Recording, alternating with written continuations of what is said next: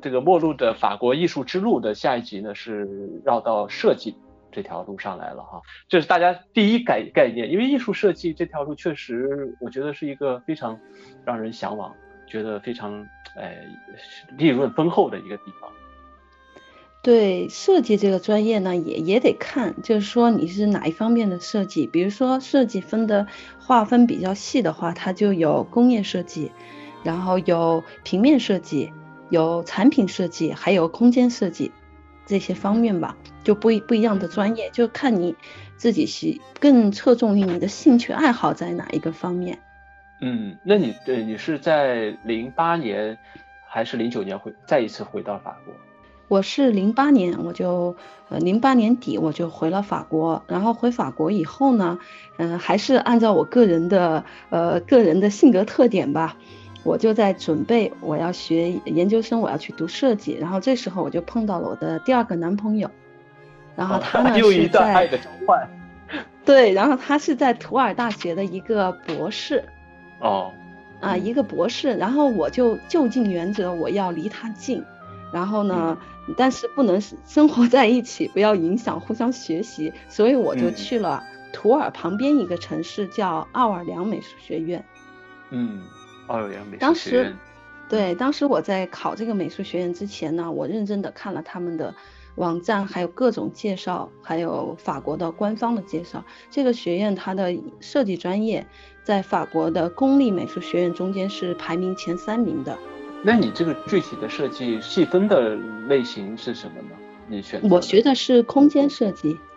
空间设计什么？怎么理解？空间就是呃，当我主要学的是 mobilier urbain 呢，它就是叫呃城市环艺设计。比如说街上的路灯啊，那些栏杆呐，休息的板凳啊，还有呃公交汽车站，小孩子玩的脚手架，这方面都属于空间设计的范畴。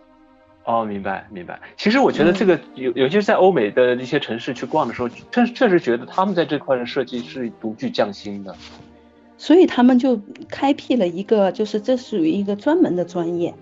它是一个。就是设计中间，像中国的设计就是两个两个嗯大的划分，一个是平面的，一个是呃空间呀产品是全部在一起的。那在法国它就分得很细了。法国现在新兴起来还有一个专业叫食品设计专业，这是一个非常新兴的专业，只有法国全法只有汉斯美院这样一个学校开设了这一个专业。嗯哼，那你当时从这个纯美纯艺术专业。呃，转到这样的一个空间设计的专业，考官会怎样去来说服他去录取你呢？对，当时当时我就只考了这一所学校，这一所学校了。考学的时候很自信的，因为一个人的这这个自信心啊，是你在学习和累积的过程中培养出来的嘛。然后这次考学呢，考官就像您问到的，他们就很关心你怎么又换专业了。而且他们已经了解我的过去，在瓦朗县的美院读过一年，然后又返回到尼姆美院。当时我当然作品上我是我是很认真的准备了，然后这个作品中间呢包含了很多我在瓦朗县的美院那一年学习的时候，呃设计的一些作品和和一些创作的一些作品。然后其中呢老这个考官这些老师们对我比较有兴趣的是，我在瓦朗县的美院的时候，我们当时学校和市政厅。合作了一个城市项目，它是给一个公园设计一个休休休闲的一个公共设施，然后全校的学生学空间的学生嘛，嗯，都要出一个设计方案，然后市政府他就来选，在学校呢，然后就选了两个学生的作品来呈现这个项目，然后我就是其中的一个，我就被选中了，嗯，嗯然后这个是我。没有，这个也是一个很，我也不知道。当时那个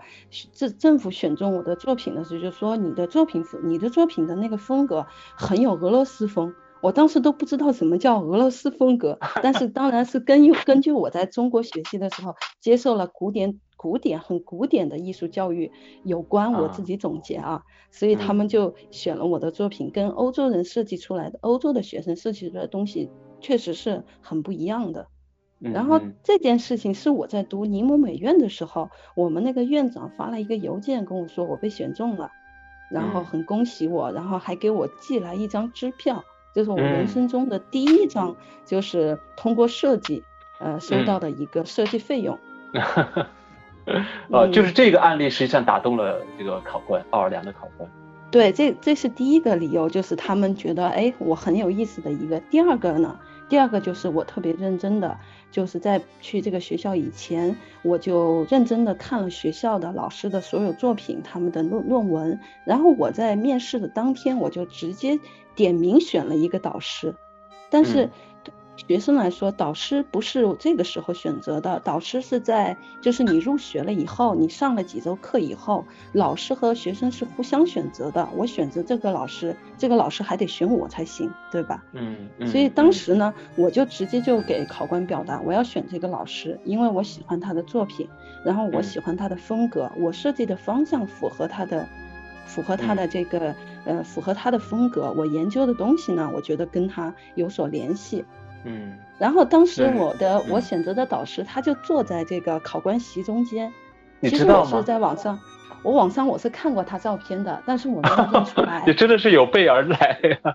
就是我我对我是很认真的，我就没有认出来。然后当时我还纳闷，我说耶，难道我对外国人是脸盲吗？我当时考完了以后，我居然没有认出来是他，就坐在里面。哦哦哦哦哦哦，那就这真的是更加打动他了。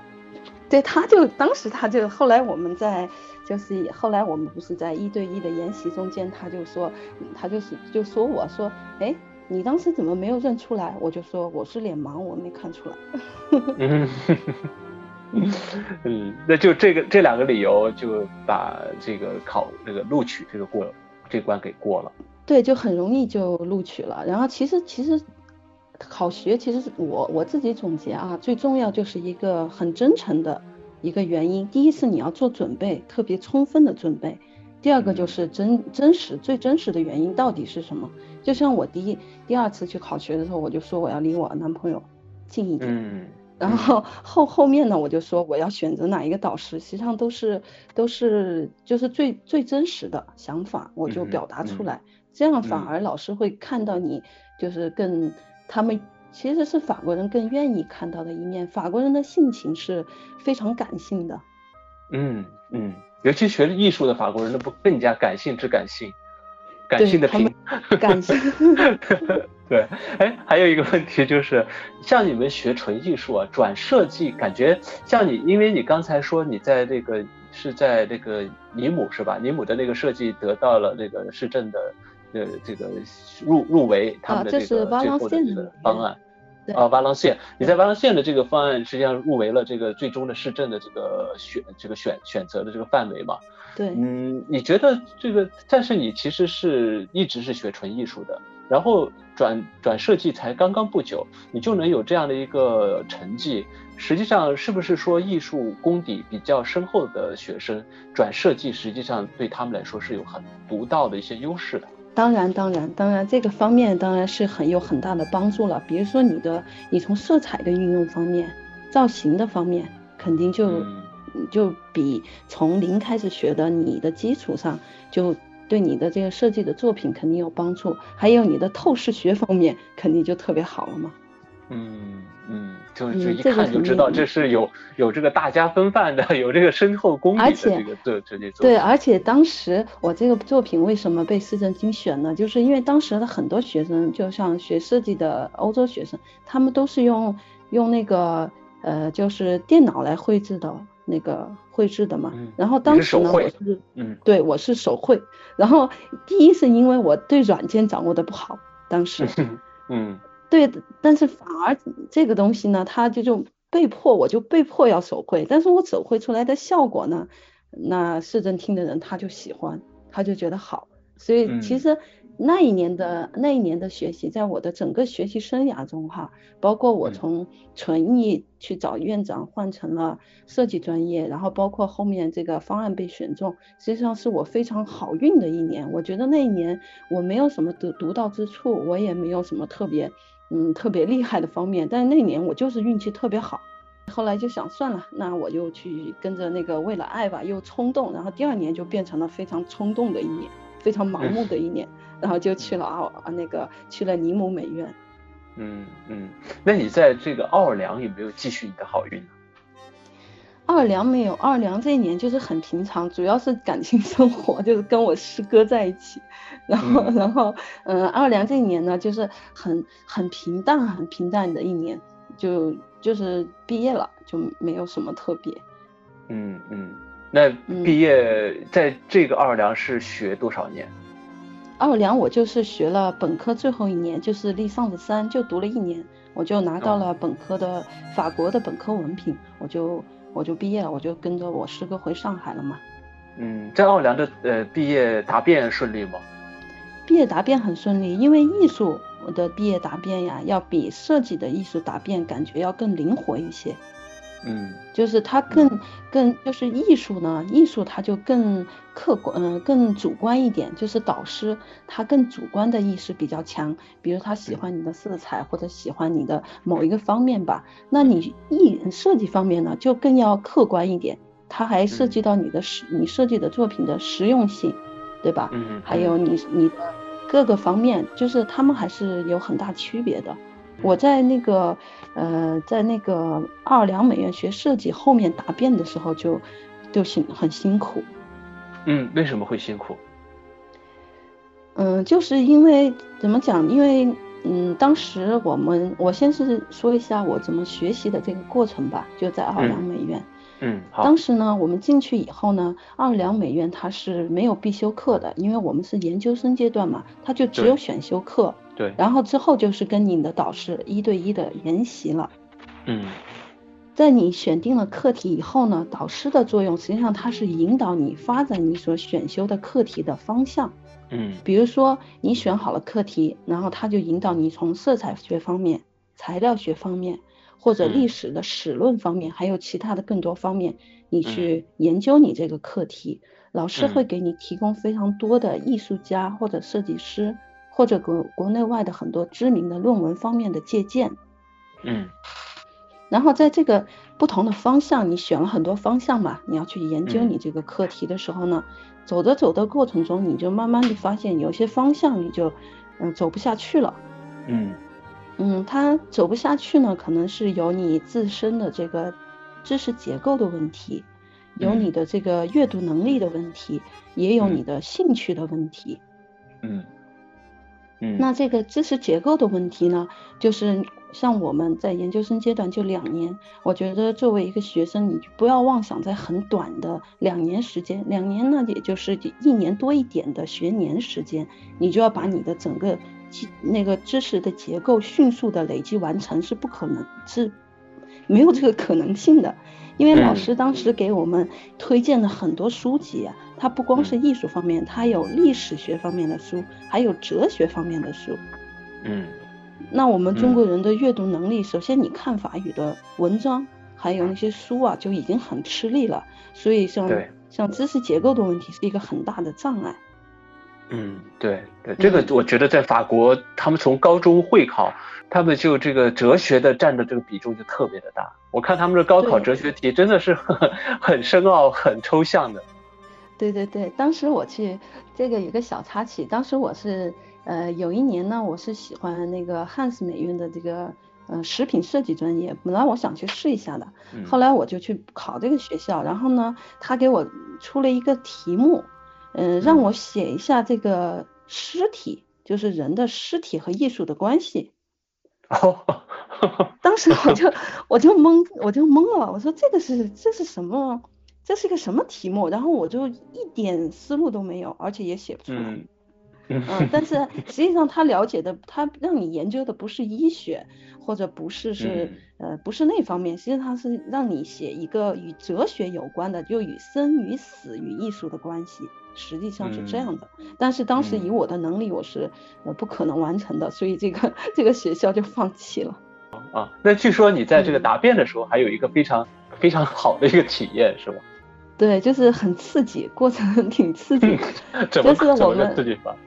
我们答辩的时候呢，他是当天是答辩，是有五有五个专家嘛，他是从四所美院抽调过来的评委，加上一个你们年级系系主任，他们是一个。就是评审团，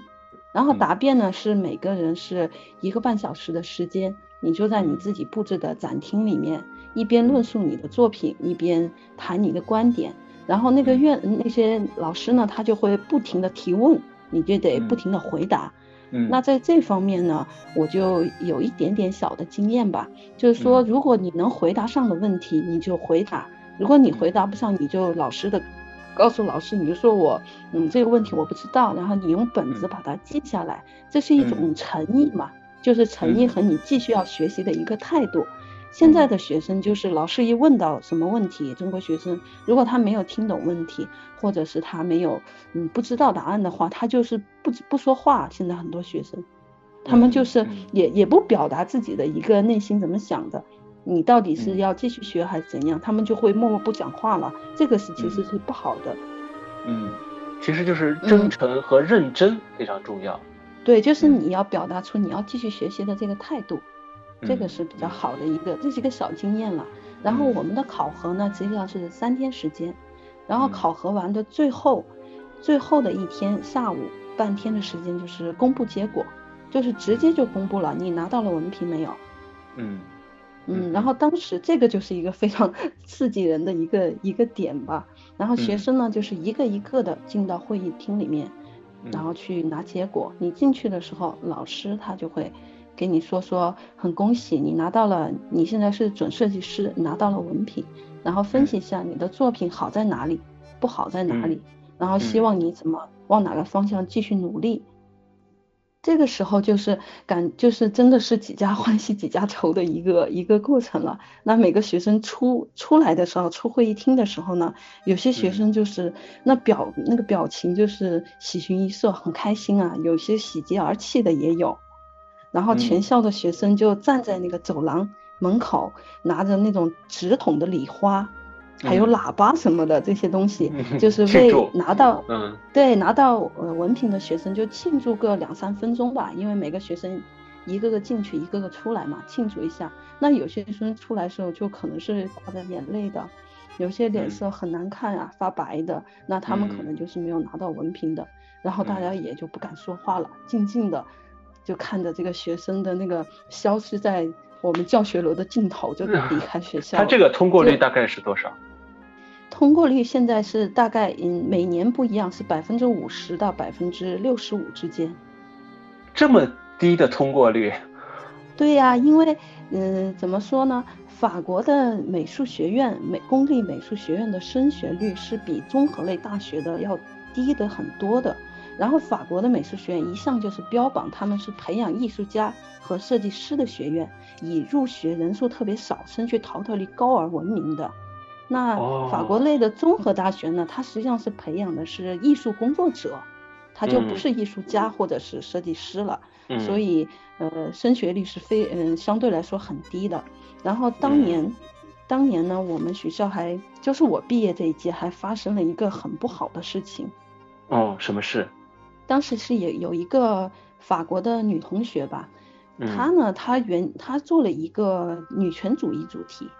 嗯。的的的创作，一个服装设计，然后呢，这个主题实际上在欧洲呀，它是一个很敏感的话题，嗯，就这个一般学生不会去碰这样的话题，因为都是一些功成名就的艺术家，他们可能稍微去触碰一下这样的话题吧，嗯，然后这个女孩呢。她的设计表现手法呢，又跟宗教有一定的关系，那她就更尖刻了。她做的那个设计作品啊，服装啊，她是用那个是摄影作品比较多展现的，它是一些穆斯林的一些女性戴的头纱或者那个布基尼，然后下身却穿着的特别暴露。嗯。他是做了这样一个东西，就是通过这种反差和这种极端的这种体验，让人去更加重视他所表达的这个主题。对，但是其实他表达的主题呢是很大胆的，也不是不可以。但当你在表达的这个内容达不到你的思考程度的时候呢，那你的作品肯定是特别蹩脚的嘛。嗯，他不会以一个很很好的一个呈现，嗯，给人带来一些思考，反而会是觉得他是不是太做作，或者太抓眼球，或者是以政治关联太大。这这种创作方法是选题啊，是法国人非常不喜欢的。嗯，那最后怎么样呢？特别法国的艺术学院，他是特非常不喜欢泛政治的主题的。嗯嗯。嗯，就是风险很大。然后他当然是没有拿到毕业文凭了。当时就当天呢宣布的时候，他就默默地走出来，我们就看他往走廊那边走，走着走着，他一下就转进了他的那个展厅了。转进去以后，他就把门反锁了。当时我们的老师还有门卫就觉得可能有什么不对劲吧，然后跑过去把门踢开以后，他就用美工刀就就就那个直直接就割腕自杀了。这个女孩。哦，真的是自杀了吗？对，他就割腕了，淌了很多血。当时，当然就立刻就送送上救护车嘛，就去就送到医院去，是没是是救活了，当时是没有死这个女孩子。哦，嗯嗯，这个很这个很很严肃，当时这个事情还在在法国就是艺术圈还是引起了一些 一些讨论的。然后我们学校的院长呢，她是一个五十五岁的一个女士。嗯。然后她是处于一种母性的那种 母性的关关爱或者怜悯之心也好，她就去向我们评委求情，就说能不能发给这个女孩一个文凭。当时，然后评委又是嗯，像这样的事情是不经常发生的嘛？评委当时也是，对，又又想了一下，其实这女孩她还是有她的观点的。那当时讨论的结果呢，就是把文凭发给她了。嗯。嗯嗯，但最后过了一段时间以后，那个就是教育嗯教育局呢就开会讨论了这件这个事件，就说嗯不能因为学生自残或者是自杀就发给文凭，这样每每年这样得出现多少这样的恶性事件呀？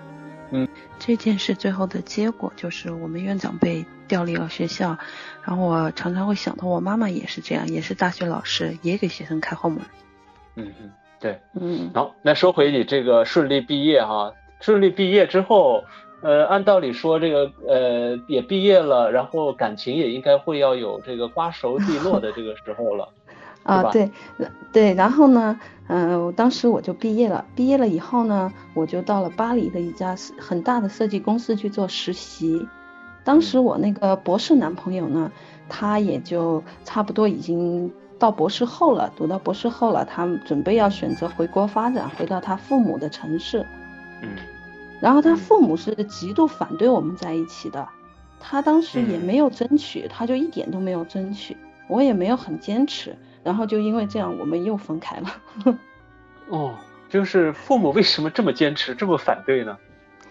其实怎么说呢？我觉得在留学期留学期间的这个情感啊，嗯，实际上很多留学生他是不容易有那个感情空窗期的，因为大家是很在一个很孤独的环境里面嘛，很需要帮助的，所以。其实这份情感它是一种他乡的相互相依的一种情感，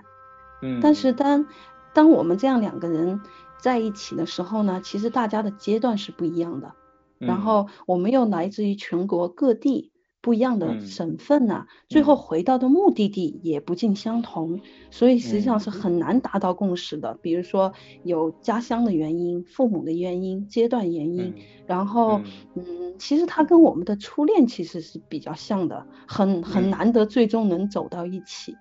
嗯嗯嗯，然后这种情感障碍哈。对这种这种情感呢，实际上如果它只能作为一段美好的记忆来怀念的话，我们就应该，我觉得我个人吧，就是遵守这种缘分的缘分和这种宿命吧，也没有太多的选择。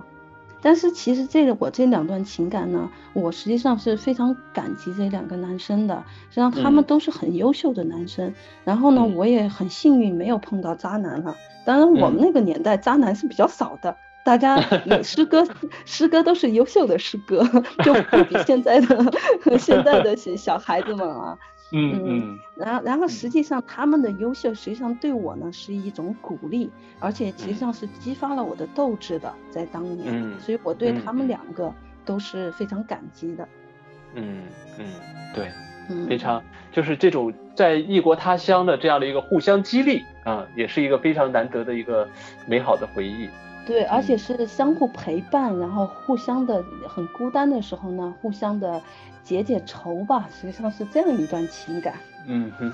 嗯，那在巴黎，在法国，要在美术学院拿到了设计的文凭之后，要想真正的踏入设计这个行业的话，是不是还有一些什么准入的门槛？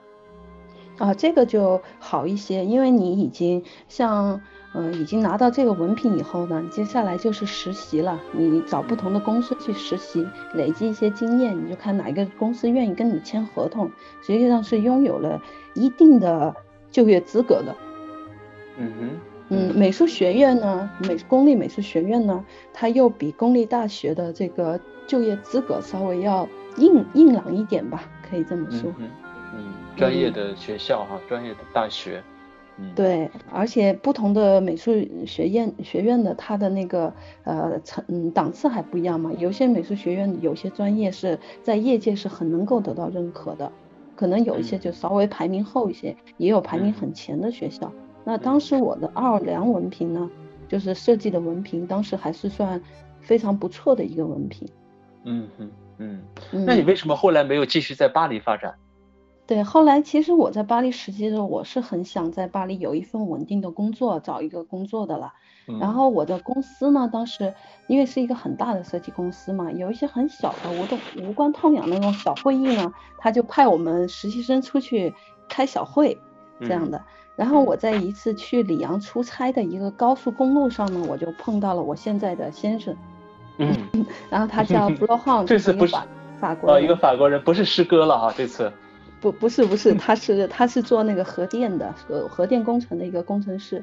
然后从从这个以后呢，就开启了我在法国的第二个六年的生活，就是工作和感情生活这一段。因为前面六六年主要围绕的就是一个学习和感情生活这一段。嗯嗯嗯。其实你当时前面六年还是想着要回国，但是遇到了呃现在的先生之后，就实际上就扎根到法国了。也没有，我当时是在是在我不是当时我就放弃在巴黎工作了嘛，机会我就跟着他呢。我们谈恋爱的时候，我就跟着他去了里昂旁边一个非常非常小的一家公司，在公司里面，其实我是做了三年的设计师。嗯嗯，那个时候呢，嗯，我做设计师的时候呢，嗯，我就有犹豫过想回国。嗯。嗯，因为跟我当时在的这个公司有关，我在这个公司，它是一个呃一个非常小的一个家族企业，它是一个子承父业的一个很传统的一个一个家族企业了，小小的一个企业，工作员员工非常少，它的优点在于它节奏挺慢的，然后它压力比较小，对于我这样刚刚入职法国职场的一个呃新人来讲，压力还是挺小的，但它缺点就在于呢，呃。就感觉非常有惰性，这个在这里工作，慢慢的有一点不思进取、不上进的感觉。嗯，那时候我们我们公司里面啊，六个设计师是一个一个小组嘛，我们就是最短的一个案子都要做三个多月，然后长的案子真的就是一一年两年做一个长的案子嘛。嗯嗯，所以说当时。呃，没有不适应，就是感觉我自己学在法国读书那么多年，拿到这样一个文凭，我是不是应该有呃更积极的一个嗯择业的一个对追求，而且是不是应该这么年轻的我一一个年轻人嘛啊，刚刚才三十而立的年纪，是不是应该是更积极努力一点，不应该在这样一个小小公司在这里混日子，感觉是这样的，嗯。因为我们那个老板非常有意思，他是父承子呃那个子承父业的嘛，所以他爸爸的客户呢就是他现在的客户，他就维护好自己的一个呃他爸爸的客户群就可以了，所以他的生活呢就是把以前的客户维护好，然后呢每每一年该度假就度假，然后他生了不停的生小孩儿，就是这样的，就生了四个小孩儿，他我们这个老板。典型的法国中产阶级，嗯，就是不愁钱，但是呢，呃，也时间也很愿意，嗯，虚度，然后呢，也不是很积极努力，但是呢，他在经济方面他也没有太大的追求，嗯，这样，嗯。嗯，那你那你是觉得不满意了又怎么样？我当时就觉得，我就那时候我跟我嗯现在先生谈恋爱，我就跟他说，我就说，我就说，我觉得呃好像没有太大意思，我觉得我是不是应该回国去发展呢？而且我在法国生活了这么久，换了那么多个城市，我感觉好像是没有一个根，很漂泊的，就是像浮萍一样的在法国的生活。我觉得我不知道该怎么办。嗯。然后当时呢，我有一天哦很偶然的我们聊，当时他就说，那怎么能产生让你感觉到有根呢？那如果我向你求婚，我娶你，你会不会觉得你就有一个稳定的基础了呢？然后当时他就向我求婚了。嗯，实际上你这是有有没有暗示？我没有没有没有暗示，我当时因为我知道，因为我当时我知道法国的像我的同龄人的法国人嘛，他们是不愿意结婚的。嗯，法国这个社会就是年轻人基本不结婚，大家可以呃生活在一起，嗯，甚至可以生小孩一起共同抚养。但是法国嗯男士啊，如果结婚了，如果有一天涉及到离婚的话，他们的那个他们的负担是很重的，他是要损失一半财产的。嗯嗯嗯嗯，他对法国的男士结婚其实是一个很不好的一个一个选择，所以法国男生基本上是不愿意结婚的。其实这个我之前，因为我也认识了不少法国的朋友啊、同事啊，大家也都聊过。其实我自己预设，我跟我先生可能他不会有向我求婚的这一天，我当时是这样觉得的。所以呢，我就结果他就这样突突然的。然后就向我求婚了，而且是我人生中第一位男士向我求婚，从以前从来没有遇到过嘛。嗯嗯嗯，嗯，所以我就，嗯，对，所以我就我就说那行，我们也恋爱一年了嘛，所以我就答应，就答应了嘛。嗯嗯嗯，那就结了婚之后，其实就安定，心已经定下来了，其实。对我结我结婚以后呢，那我就没有就没有别的想法，就好好在法国。好好在法国发展吧，然后，而且另外一个考虑就是，就是我的父母呀，我当时已经三十出头了嘛，这样子呢，也不要再让我父母担心了，而立而立之年了嘛，对，就是这方面各方面考虑，所以我就结婚了。嗯嗯，那那非常好啊，那现在在法国有自己的小日子，然后诶又有自己的事业在发展，嗯，非常幸福的一个人生轨迹。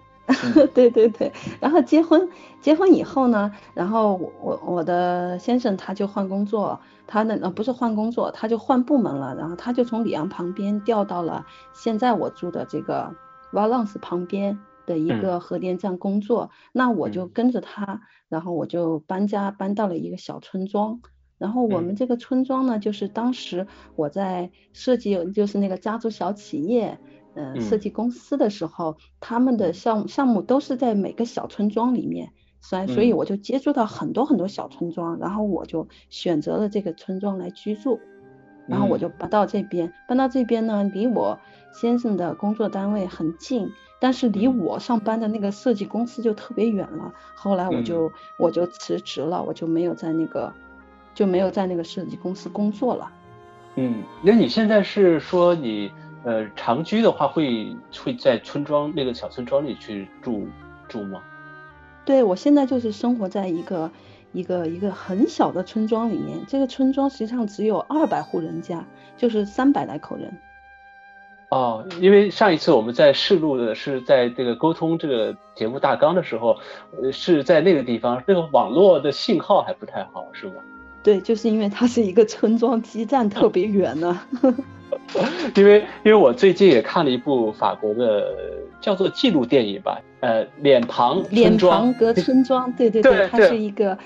这个老老太太是很有名的一个摄影师，然后协助他的小伙子也非常有意思。对对，我觉得他整个穿越了法国，把这些法国的他通过一个我觉得有点像行为艺术还是叫叫什么，就是把这些人的这些巨幅的画像，就是。就贴在这个大的这建筑物上，对对，嗯，表现这个这个法国村庄非常美的一面啊。对对，也还有一种当代人的选择吧，因为这些村庄慢慢的在没落。然后很多人就选择离开。你看有一个有一个村庄不是像一个厂矿一样，然后最后只剩一个老太太在那儿。对呀对呀对很多人都走了嘛。对，现在这些像法国这样的小村庄是非常非常多的。当然，我选择现在居住的村庄，我当时是很认真的做了很多考察的，我才选择来到了这个村庄生活。嗯嗯，按道理说，我搬到村庄了应该是好像感觉又与世隔绝了。嗯，然后又比较离城市比较远，应该生活是比较孤单的。实际上我我的生活呀，现在是更丰富了，更有意思了。